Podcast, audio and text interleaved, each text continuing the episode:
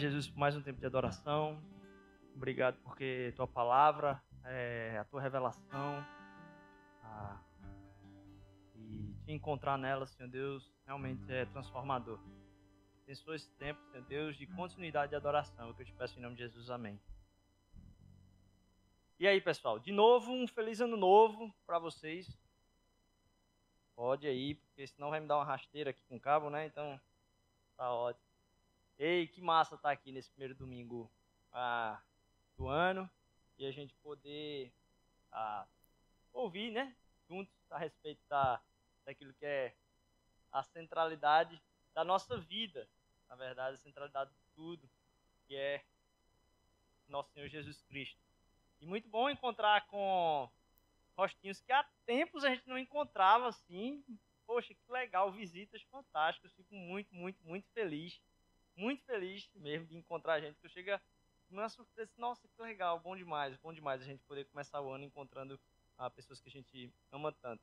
E ah, eu queria, antes de tudo, é, falar com você que esse é um, um, um, um, começo de ano, né, onde a gente, a gente tem ah, se aberto e, feito até o culto aqui de uma maneira bem leve, assim. A gente tem um bocado de gente que está fora, inclusive das equipes. Não, vamos fazer do jeito que dá. Você está escutando a fita do Rex lá, enrolar o celular para ver se a gente consegue continuar transmitindo ah, o culto. A gente disse, não, vai fazer do, do, do jeito que tiver lá, a gente faz. A gente está em casa, inclusive disseram, Ô Rodrigo, já passou o Natal, a árvore disse, não, mas na casa da gente o negócio não fica lá. Juninho mesmo disse que estava comendo a comida de sexta-feira. Até agora, a comida de sexta-feira está rodando na casa dele. É, Vlad me falou, disse, não, as coisas lá em casa é assim, a gente vai deixando assim, quando depois que passa esse tempo que a gente termina o, o de ontem, né, aí a gente vai, aí muda a decoração. É, mas é uma alegria a gente poder estar aqui como família, a família de Deus, a gente se reunir naquilo que é comum a todos nós. E eu queria conversar hoje a respeito de, de algo que eu venho meditado durante a semana. Inclusive, precisei remodelar um pouquinho aqui o que a gente ia partilhar. E aí, só para concluir o que eu estava falando sobre esse tempo, então, inclusive agora, a gente não está com as equipes aqui de recepção do Mosaic Kids, e talvez alguns dias do mês de janeiro você vai chegar aqui e vai estar tá assim. Inclusive hoje lá no Mosaic Kids, a Paloma foi que disse, olha, eu posso ficar no Mosaic Kids, e ao mesmo tempo ela já estava na recepção, e Edu disse, eu, eu fico na recepção. É, e aí a gente vai, vai montando assim durante, durante esse tempo de janeiro, e a gente sabe que também é importante a gente estar tá com as nossas famílias, né, é, é, não, não existe, não é algo menos espiritual do que esse tempo aqui, é bom, recarrega nossa, nossa, nossa alma, nosso espírito, a gente valoriza demais isso. Então, por favor, ah, entenda que tudo isso que a gente tem vivenciado aqui não é uma produção de uma programação, mas é um encontro familiar, uma reunião familiar. Eu liguei esse negócio aqui de propósito, estava desligado, é para isso mesmo, a gente, a gente é, se formar cada vez mais nessa consciência de que somos parte de um todo. E a palavra de hoje, ela segue nessa direção, é, porque quando a gente vem falar de uma virada de ano, tem alguns anos que a gente conseguiu concluir muita coisa e a gente já começa o outro ano no pique pesado. Mas tem alguns anos que isso não é verdade. Ficou muita coisa pelo caminho daquilo que a gente sonhava realizar e não realizou. E parece que quanto menos a gente realiza, menos a gente tem força e coragem de querer realizar. Mas a gente fica parado. E isso não deixa de ser verdade, por exemplo, naquilo que é, inclusive, nosso, nosso tempo com Deus. Quanto menos a gente lê a Bíblia, menos a gente quer ler mais difícil se torna chegar perto da própria palavra de Deus. Menos a gente a, a, a busca oração e a cada vez que a gente se distancia de ter um tempo de oração. E cada vez que a gente vai a, parando esse movimento, a gente começa a se avaliar por quanto, o quanto estamos entregando. E a gente não produz, não é por falta de produtividade.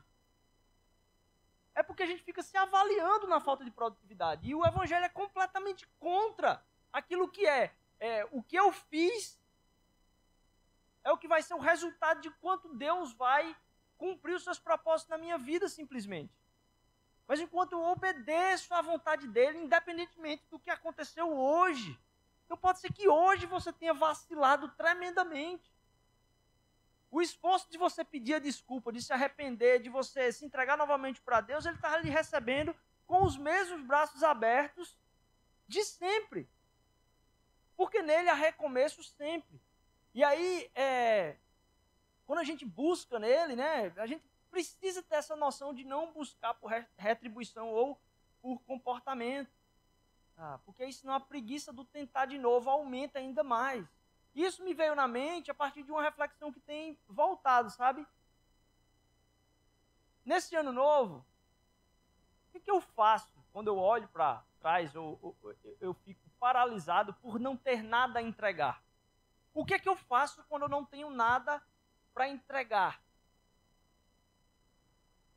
Uma coisa eu preciso tomar disso. Quando eu sinto que eu não tenho nada para entregar, eu preciso ter uma coisa aí é que eu nunca tenho nada para entregar. É Deus que tem para entregar através de mim sempre. E aí eu queria ler com vocês é, hoje aqui nos livros de sabedoria. A gente vai ler primeiro um trecho de, de Salmo, depois a gente vai para o trecho em Provérbios e depois a gente volta para Salmos no final. O primeiro trecho em Salmo é no Salmo 55, do 1 ao 8. Salmo 55, do 1 ao 8. Escuta a minha oração, ó Deus. Não ignores a minha súplica. Ouve-me e responde-me. Os meus pensamentos me perturbam estou atordoado diante do barulho do inimigo, diante da gritaria dos ímpios, pois aumenta o meu sofrimento. Irados mostram o seu rancor. Meu coração está acelerado. Os pavores da morte me assaltam. Temor e tremor me dominam. O medo tomou conta de mim. Então eu disse: quem dera eu tivesse asas como a pomba, voaria até encontrar repouso. Sim, eu fugiria para bem longe e no deserto eu teria o meu abrigo. Eu me apressaria em achar refúgio longe do vendaval e da tempestade. Quantas vezes, a, a, a, na verdade, talvez esse ano ainda mais, esses últimos dois anos, isso não foi uma realidade é tanto burburinho ao redor, é tanta notícia catastrófica que você fica atordoado por tantas coisas que estão sendo faladas de não de perseguição no sentido individual, mas que você está num mundo onde está acontecendo essa perseguição o tempo todo em relação a, a coisas que são absurdas. Todas as notícias são dadas como absurdas. Pode ser tipo assim, veja só, o fim o jeito do fim do namoro do artista da caixa prego é entregue para você com uma notícia absurda para te fazer se mover e dizer, nossa! Ao mesmo tempo que é entregue para você notícias de uma pandemia. Então a gente está no senso do absurdo o tempo inteiro. E como salmista, de alguma forma, esse, esse enredo de, de, de preocupação toma conta de nós.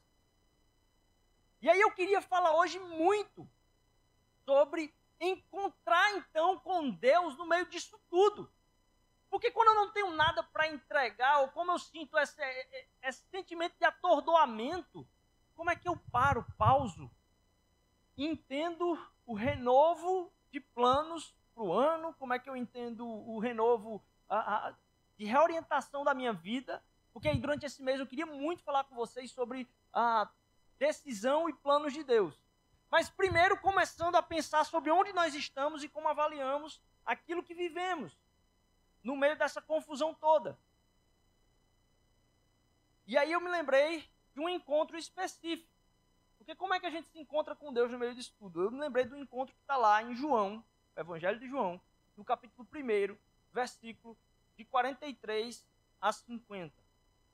Se a gente leu no Salmo um, um, um, um desafio do salmista de dizer, poxa, eu queria encontrar refúgio, a vida está atordoada, eu não tenho para onde correr. Se eu tivesse para onde correr, eu voaria e fugiria da tempestade. Lá em João, no capítulo 1, versículo de 43 a 50, a gente tem, logo após o batismo de Jesus, ele começa a encontrar-se com os seus primeiros discípulos.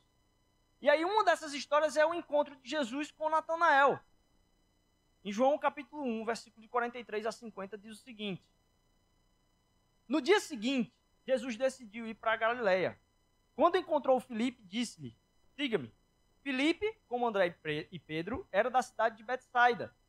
Filipe encontrou Natanael e lhe disse: Achamos aquele sobre quem Moisés escreveu na lei e a respeito de quem os profetas também escreveram, Jesus de Nazaré, filho de José. Perguntou Natanael: Nazaré? Pode vir alguma coisa boa de lá? Disse Filipe: Venha e veja. Ao ver Natanael se aproximando, disse Jesus: Aí está um verdadeiro israelita, em quem não há falsidade. Perguntou Natanael: De onde me conhece? Jesus respondeu: Eu vi quando você ainda estava debaixo da figueira antes de Filipe o chamar. Então Natanael declarou: Mestre, tu és o filho de Deus, tu és o rei de Israel. E Jesus disse: Você crê porque eu disse que o vi debaixo da figueira você verá coisas maiores do que essa. Nesse encontro aqui, Jesus simplesmente comenta a respeito da vida de Natanael. Natanael questiona isso e diz: Como é que você sabe disso? Ele diz: Rapaz, antes mesmo dele lhe chamar, eu já tinha tido esta visão a respeito de você. Eu já tinha lhe visto antes mesmo disso eu vi quando você ainda estava debaixo da figueira, antes de Filipe lhe chamar. E pensando sobre, esse, sobre este encontro de Jesus com Natanael, é, eu comecei a meditar sobre a própria natureza do que, que a gente espera de encontro. E o que a gente pode esperar do nosso encontro com Deus. Por quê? Uma coisa é certa: encontros nos transformam.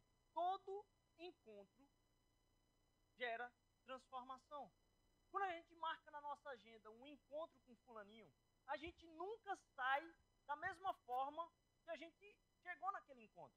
As conversas, a partilha, o compartilhar de histórias, o que a gente ouve, o que gente, sobre o que a gente ri, sobre o que a gente chora, sobre o que a gente se indigna, de alguma forma causa efeito em nós que faz com que a gente saia de qualquer encontro de uma maneira diferente, porque encontros nos transformam. A gente sempre trai, sai transformado desses encontros de uma forma ou de outra, para o bem ou para o mal. E se isto é verdade, imagine a respeito de um encontro com o próprio Jesus, com o Deus do universo. Se numa, num café eu sou transformado pela conversa no café da manhã, ou num café da tarde, num marcar com um amigo, na relação com Deus, num encontro pessoal com Ele, que é isso que Ele deseja, porque essa é uma, uma diferença. A gente precisa entender que com Deus não existe simplesmente metas de cumprir devocional. Com Deus existem encontros. Porque o nosso coração é transformado no propósito do Evangelho a partir dos encontros e não a partir do checklist de encontros com Deus. E se isso então é verdade para qualquer encontro, imagine com Jesus. Só que aí, uma coisa me pegou pelo pensamento. E por isso uh, esse trecho me marcou.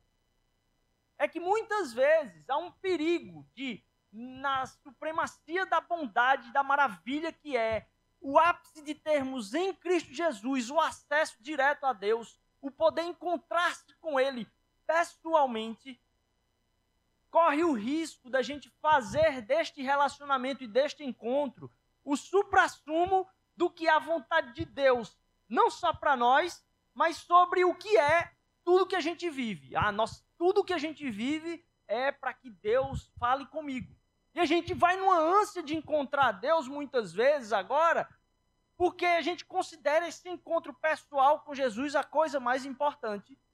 Só que a gente esquece que a relação que Deus tem com a minha vida, com a sua vida, ela não é exclusiva.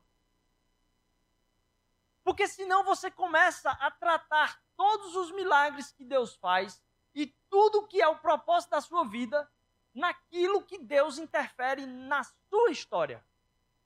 E aí você começa a se maravilhar com um Deus que responde ou não os seus pedidos. Como se Deus existisse para prestar um serviço ao mesmo tempo para todo mundo no mundo e por isso ele consegue prestar um serviço para você. E quando ele consegue prestar um serviço para você, aí você fica muito grato a ele, porque agora Deus tem um relacionamento pessoal comigo. E às vezes o que fazemos do máximo de Deus é ele é bom para mim. A minha relação com Deus se torna um termômetro a partir do que eu tenho sensibilidade do meu contexto. Se o meu contexto vai bem, Deus é maravilhoso. Se o meu contexto não vai bem, poxa, eu não consigo ver Deus. Porque o termômetro da minha relação com Deus é como Ele está resolvendo aquilo que eu coloco de pedido e angústia para Ele. E a minha relação com Deus se torna o quão magnífico é o milagre dele me entender profundamente. Percebe como isso é verdade aqui em Natanael? Nossa Deus, tu és o rei do universo. Por quê? Tu disseste que eu estava debaixo da figueira. Tu me conheces mais do que todo mundo, por isso és o Deus do universo. Quando fazemos isso, a gente se esquece que deveria haver uma sensibilidade em nós de perceber uma realidade que ultrapassa a nós mesmos. Que é uma realidade universal, eterna e que também me engloba. O encontro com Deus transforma.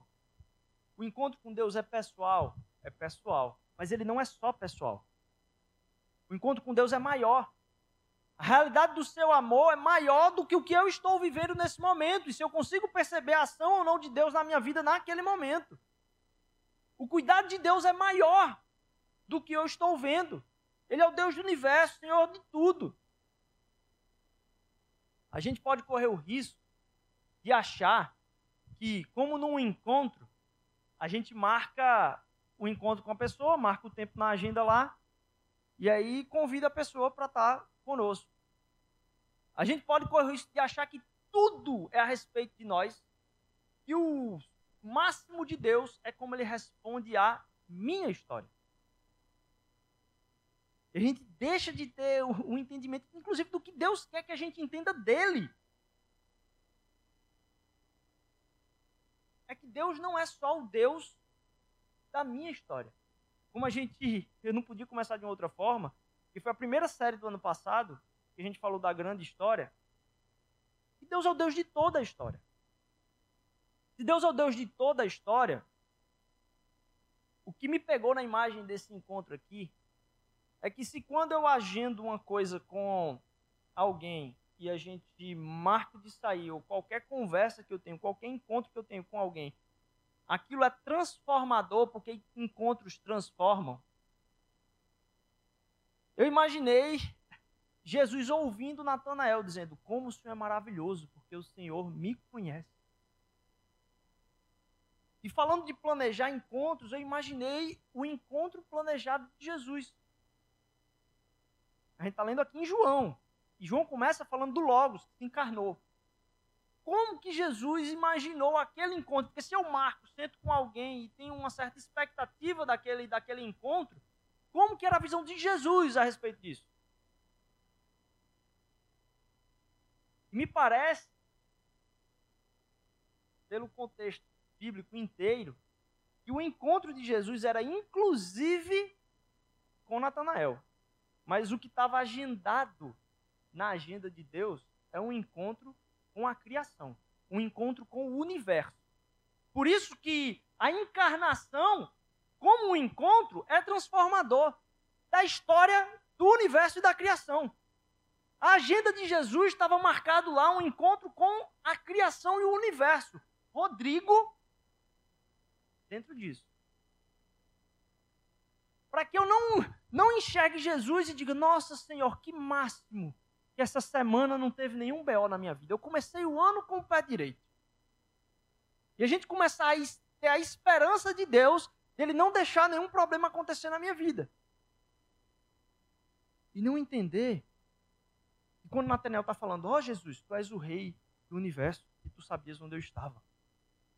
Jesus olha para ele e diz, rapaz, você não faz ideia do como isso é parte de um encontro que é maior do que esse que eu estou tendo com você agora. Para que a gente entenda que no nosso encontro com Deus, o que está acontecendo ali é um encontro de Deus com a história do universo. No encontro que você tem com Deus no seu quarto, Deus está tendo um encontro de transformação da história do universo, de restauração da criação. Porque esse é o encontro dele. E você faz parte desse encontro. Para que você entenda que a sua história faz parte de uma transformação que Deus quer fazer para além daquilo que você consegue enxergar. E antes de você pedir a Ele, Ele já estava lhe enxergando debaixo da figueira. Mas mais do que isso, que este encontro com o cara que estava debaixo da figueira faz parte de uma agenda marcada de transformação da história. Então, quando Deus está falando com você, Ele está falando na história. Quando eu e você estamos sofrendo, nós estamos passando por um processo de transformação, não só da nossa vida, mas de transformação e restauração de toda a criação. Quando confiamos em Deus, partilhamos e cooperamos com esta restauração de tudo, sendo simplesmente submissos e abertos à ação de Deus na história. Não dá nem para entrar aqui na sequência desse, desse, desse texto, porque ele remete a um, a um trecho muito importante de uma imagem muito gravada no coração dos judeus, que é a imagem de Jacó olhando a escada e os anjos descendo e subindo ah, com os céus abertos no encontro ao relento, no meio do nada, enquanto Jacó também estava deitado no meio do nada sob uma pedra. Lá em Gênesis.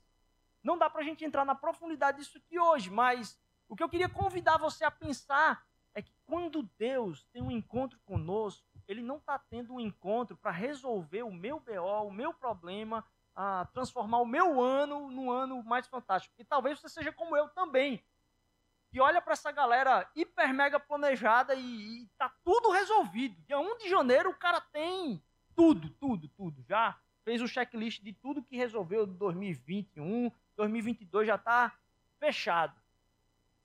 Esse ano eu, eu, disse, rapaz, eu não vou me pegar com isso aí não. Não fiz nada ainda.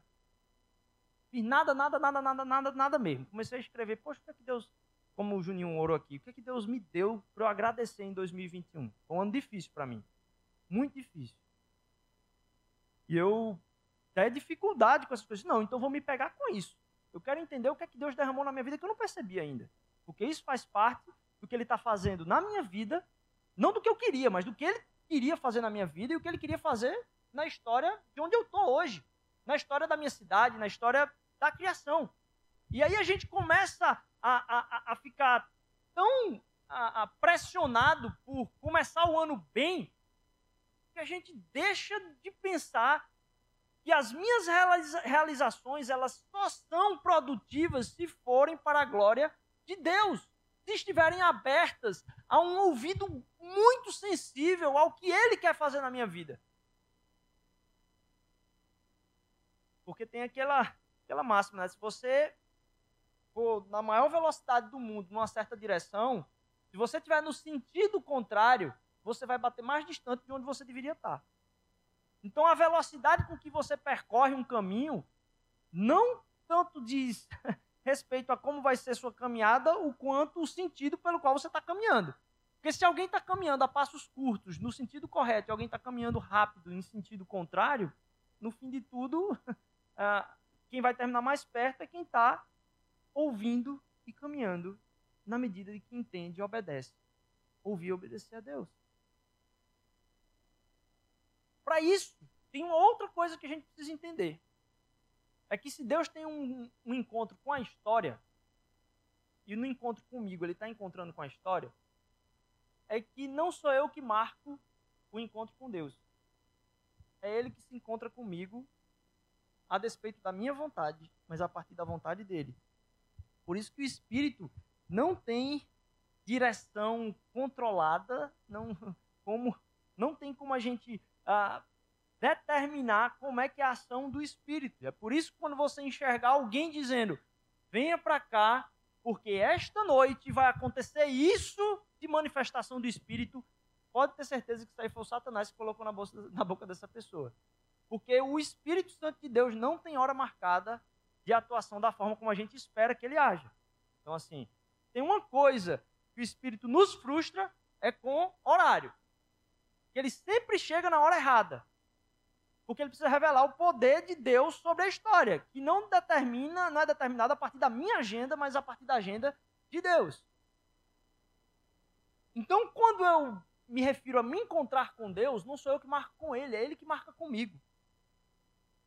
Quando eu acho que eu estou separando um tempo na agenda para Deus, eu não tenho como separar isso com Deus, porque Ele se revela a mim. Aí você me pergunta, sim, Rodrigo, então de que adianta eu marcar um tempo de devocional, um tempo de leitura, um tempo de uh, fechar o meu quarto, estar tá ali escutando uma música, adorar e cantar Ele? A gente tem que entender que isso faz parte do nosso desenvolvimento da relação com Deus. Mas talvez um dos grandes problemas é achar que este é o meu momento marcado com Deus. E este momento aqui é o tempo de você ouvir a Deus. Quando a gente faz isso e separa esse tempo, o que acontece na verdade na cabeça da gente? A gente elimina Deus do resto do tempo.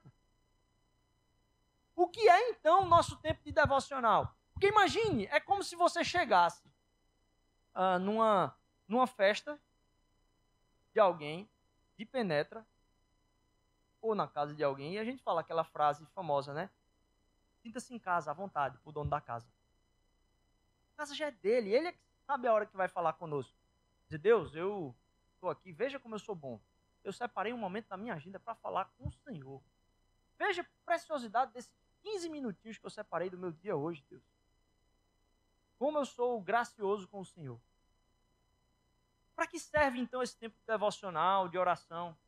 O problema é que a gente tem um problema de memória curta, principalmente com uma coisa: com quem Deus é e com a voz dele. Porque o diabo rodeia esse espírito de comunicação, de para onde o universo está indo, para onde a criação está indo, e fica passando pela nossa cabeça o tempo todo e fica dizendo: ó, oh, é urgente isso aqui, é urgente isso aqui, não dá tempo para aquela pessoa ali não. Esse espírito que coordena a vida daqueles que não param para ouvir a vontade de Deus, ele me mantém distante, principalmente no sentido de ter uma memória muito curta sobre quem Deus é e como ele fala.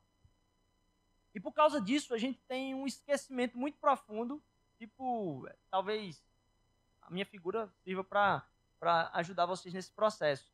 Eu sou muito esquecido, eu sou muito esquecido, muito esquecido mesmo. Se você chegar para mim e perguntar o que, é que eu preguei hoje, daqui a duas semanas, eu não vou mais lembrar.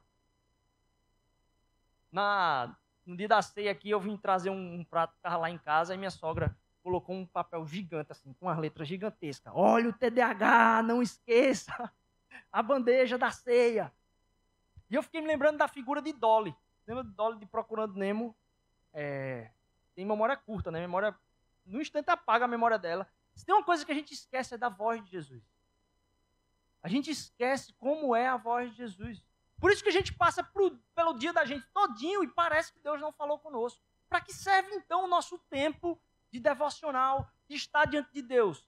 Para que a gente lembre, através da palavra, da sua revelação, através de estar parado ah, ouvindo a sua voz, de ter é, vamos dizer assim, familiaridade com a voz de Jesus no nosso dia a dia. O ensino da palavra aqui, a gente abrir e meditar sobre isso aqui, é para que durante a nossa semana a gente continue ouvindo a Jesus em facilidade de entender a sua voz e reconhecê-la. Porque na maior parte do tempo a gente está ouvindo a voz de Jesus, mas não a reconhece. Ela é só mais uma voz no meio de todas as, aquelas vozes que a gente leu aqui em Salmos. Quão mais nos dedicamos a estarmos ah, parados meditando na revelação de Deus, não só Deus fala naquele momento, mas o nosso ouvido se torna mais aberto a ouvir a voz dele no restante do nosso dia, no restante do nosso ano. Porque é ele que nos convida ao encontro. E cada vez que passamos mais tempos, é como se a gente entendesse umas piadas internas, como se a gente entendesse algumas nuances de algumas histórias. E a gente consegue entendê-lo até mesmo no meio do sofrimento. Porque não é a gente que é convidado a simplesmente amar, porque foi Ele que nos amou primeiro, como está lá em 1 João. Nós amamos porque Ele nos amou primeiro. A gente, quando passa esse tempo com Ele, a gente cria um certo espaço, não só na nossa agenda, no restante da nossa agenda, para ouvir a Deus, porque a gente reconhece melhor a Sua voz, mas a gente marca isso na nossa memória também. Na medida que lemos a Bíblia oramos na missão, lembramos que fazemos parte da história que Deus está pintando. E quando a gente lê Deus na história, a gente entende que não é só a respeito da nossa história em submissão e missão, lembramos que o, o, encontro marcado dele não é só um encontro pessoal comigo, mas um encontro de transformação e testemunho da história toda. E aí você sabe que quando você marca com alguém, e aí você marcou com essa pessoa, mas essa pessoa ela é conhecida sua e de outros amigos seus. Ela desmarca com você. Mas aí depois, no outro encontro seu com um terceiro, não com ela, aquela pessoa ali comenta daquele dia que aquele farrapou com você e você descobre que os dois estavam juntos fazendo besteira. Diz, poxa, como é que pode? Ele disse que tinha marcado comigo. E aí você cria uma suspeita a respeito daquela pessoa, achando que cada vez que ela disser um não para você, você não sabe por que, que ela está dizendo aquele não. Quando a gente olha para Jesus e quando a gente se relaciona com Deus através de Cristo, muitas vezes parece que a gente duvida dele. Pô, Deus não respondeu. E a gente começa a colocar em xeque a nossa própria relação com Deus pela forma como Deus está agindo na minha história. Mas porque Deus é o Deus de toda a história e eu consigo ver o testemunho dele em alegria na vida do outro. E eu consigo ver ele, ele se revelando na história toda através da leitura da palavra, através da meditação no meu relacionamento com ele essa dúvida, essa suspeita desvai, porque eu vejo que Deus está atuando na, não só na minha vida, mas a minha vida faz parte do que Deus está fazendo na história por completo. E se talvez muitas das coisas que aconteceram, como a gente falou no começo da pregação, não foram do jeito que você esperava, a gente pode ter a certeza. A gente sabe, como está lá em Paulo falando aos romanos, né? Sabemos que Deus age em todas as coisas para o bem daqueles que o amam, dos que foram chamados de acordo com o seu propósito. Perceba. Todas as coisas cooperam para o bem daqueles que o amam, mas também daqueles que foram chamados com seu propósito. Nessa, né, neste escopo do consolo de Paulo, está dentro daí uma relação nossa com um propósito, que é maior que nós. O convite é que você olhe para 2021 agora. Perceba que no meio disso tudo, ele está te formando e transformando a história. Tudo vai cooperar para o bem dos que amam a Deus. E corre o risco da gente se relacionar com Deus pelo bem que ele vai produzir na minha vida. Por encontrar nele o benefício do quanto Deus me conhece. Não, então Deus se torna simplesmente o meu Deus. Deus também é o meu Deus. Mas Deus é o Deus soberano sobre tudo. E eu me coloco em humildade e alegria de saber que Ele também é o meu Deus. Para que eu não corra o risco de me alegrar por Ele ser o meu Deus e querer que Ele seja simplesmente o meu Deus. Porque senão eu vou me relacionar com Ele pelo bem que Ele quer fazer a mim. E aí eu começo a me frustrar porque alguma coisa deu errado na minha caminhada. E aí eu me relaciono com ele desta forma, pelo bem que ele quer me fazer, eu não estou amando a Deus. Eu estou amando a mim mesmo. Aí você ama a Deus para se dar bem. Ou você ama se dar bem, ou você ama a si mesmo. E o versículo não é: todas as coisas cooperam para aqueles, para o bem daqueles que amam, que as coisas cooperem bem para eles todas as coisas cooperam para o bem daqueles que amam, que as coisas cooperem para o bem deles. Não é esse o versículo. Todas as coisas cooperam para o bem daqueles que amam a Deus.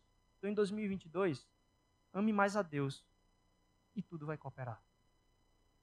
Tire Deus lá debaixo da lista e vá subindo na lista dos seus amores, para talvez parodiar aqui Agostinho,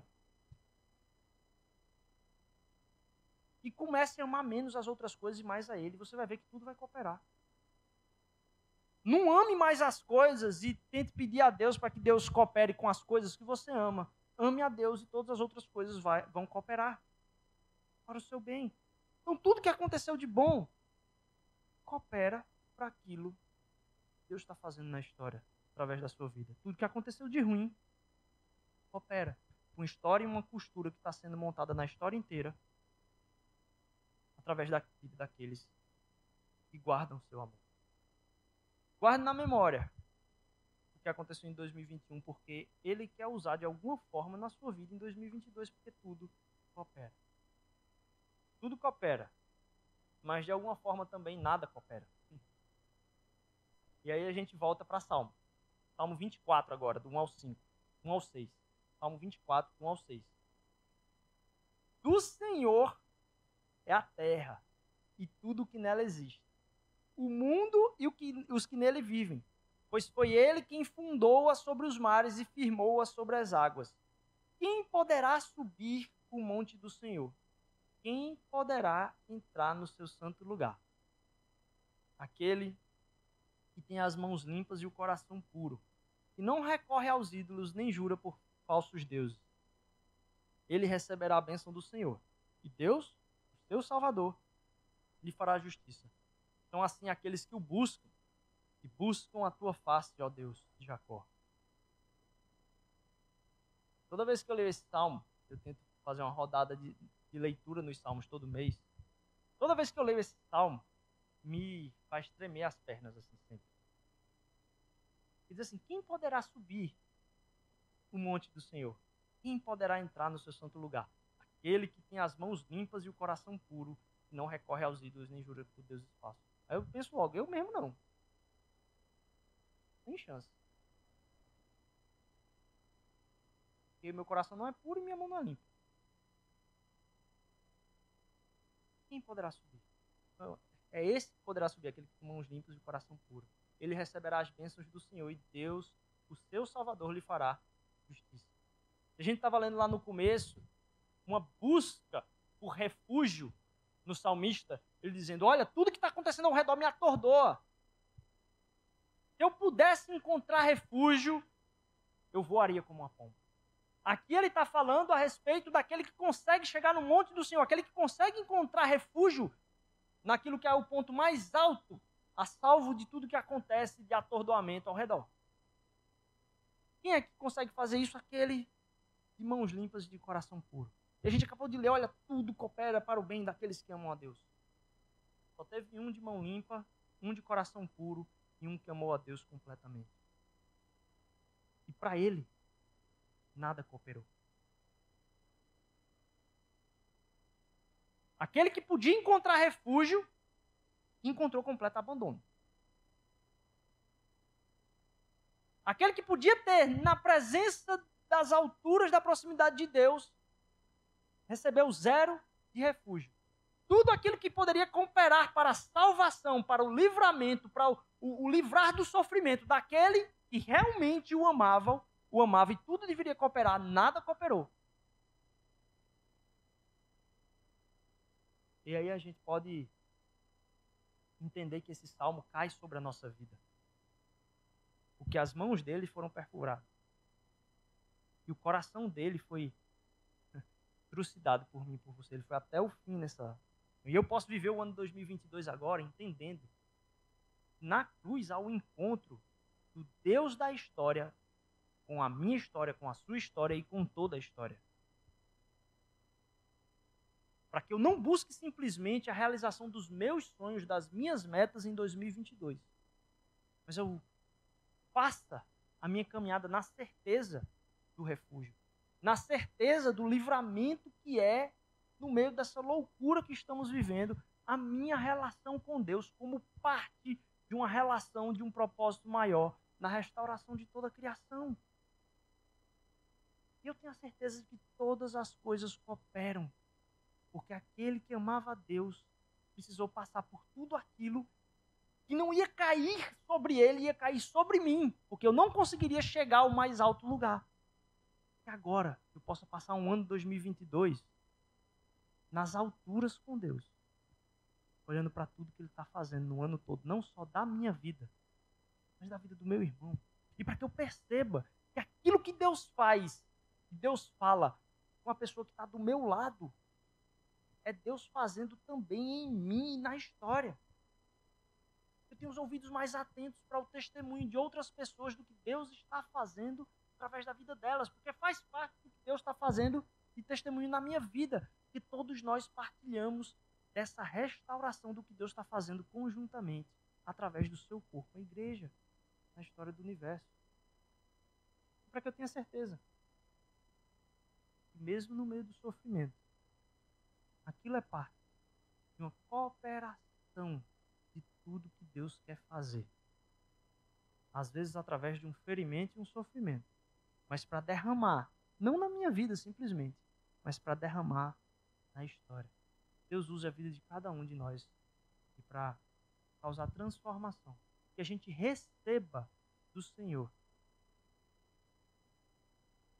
aquilo que vem, com o coração e os ouvidos muito atentos a entender os seus propósitos através de nós.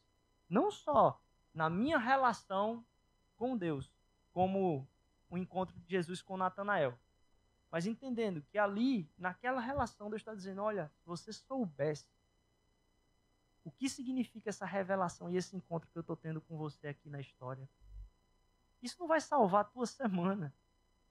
Isso aqui é para ministrar na vida de tantas pessoas. Talvez você nunca vá reconhecer. Deus possa usar essa palavra, mas que Deus possa fazer o nosso encontro com Ele ser verdadeiramente um encontro com o Deus de toda a história. Antes de a gente cantar aqui, eu queria nesse momento é, que a gente continuasse o momento que o Vlad começou aqui de oração. E que nesse momento eu queria que você se junte, enquanto a banda vai tocar aqui, só o instrumental, queria que você se juntasse com outra pessoa. Você perguntasse para ela, não precisa. Eu sei que tem muita gente que tem pavor desse momento. Nossa, eu vou encontrar com alguém que eu não conheço. Eu sei, eu sei, relaxa. Tá de boa.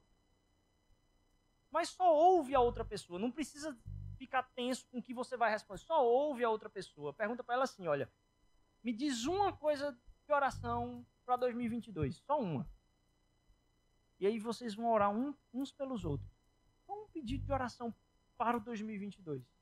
Porque na partilha dessa oração, a gente também se entende como sendo uma ação de Deus através da vida um do outro. Há poder nessa partilha, há poder na oração da igreja uns pelos outros. Então, enquanto a banda toca aqui um instrumental, antes de eu subir novamente aqui para orar, é, eu queria que você orasse com uma pessoa que está aqui ah, no auditório, é, em dupla aí mesmo, um pedido. Diz, olha, em 2022, ora por mim, por isso. Não precisa ser explícito se você não quiser, mas ora por isso. E aí você acredita que de alguma forma Deus vai estar usando a outra pessoa ali para sua bênção nesse tempo também.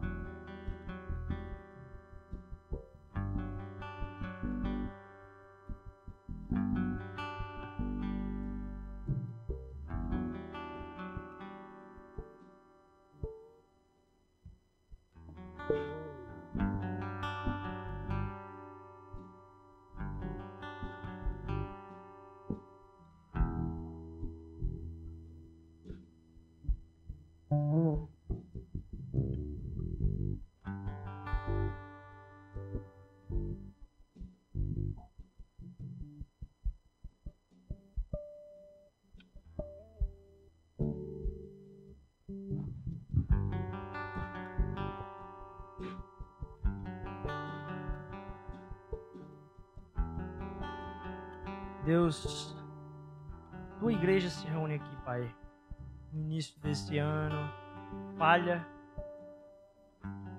Cada um, Senhor Deus, cheio de realmente buracos na vida, Senhor. Às vezes, realmente, buracos de sofrimento, Pai, buracos de não realização. Mas a gente se reúne aqui pela tua realização, Senhor Deus. Na alegria da tua realização, Pai, que a gente se reúne aqui, Senhor Deus. Nos faz fazer tudo em gratidão, Senhor Deus. Nada por aceitação, Pai, porque aceitação já temos, Senhor Deus. Nos faz fazer tudo por gratidão. Nos traz o deleite da tua aceitação, Senhor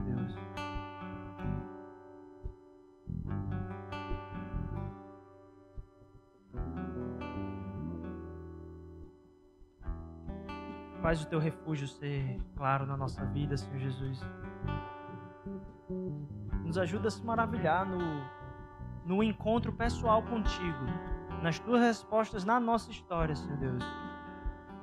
Mas nos faz entender, Pai, que nos nossos encontros, Senhor Deus, tu tens um encontro marcado com a história da criação, Pai, na restauração de todas as coisas, Senhor Deus. Nos faz submissos nos faz alegres em Ti. Em nome de Jesus, nos dá um ano de alegria no Senhor. Porque é isso que vai renovar as nossas forças, Senhor Deus, é a alegria no Senhor. Nos faz amar a Ti, Senhor Deus, para que a gente testemunhe da cooperação de tudo, Senhor Deus, para os Teus propósitos. É o que eu te peço em nome de Jesus. Abençoa cada um. Amém.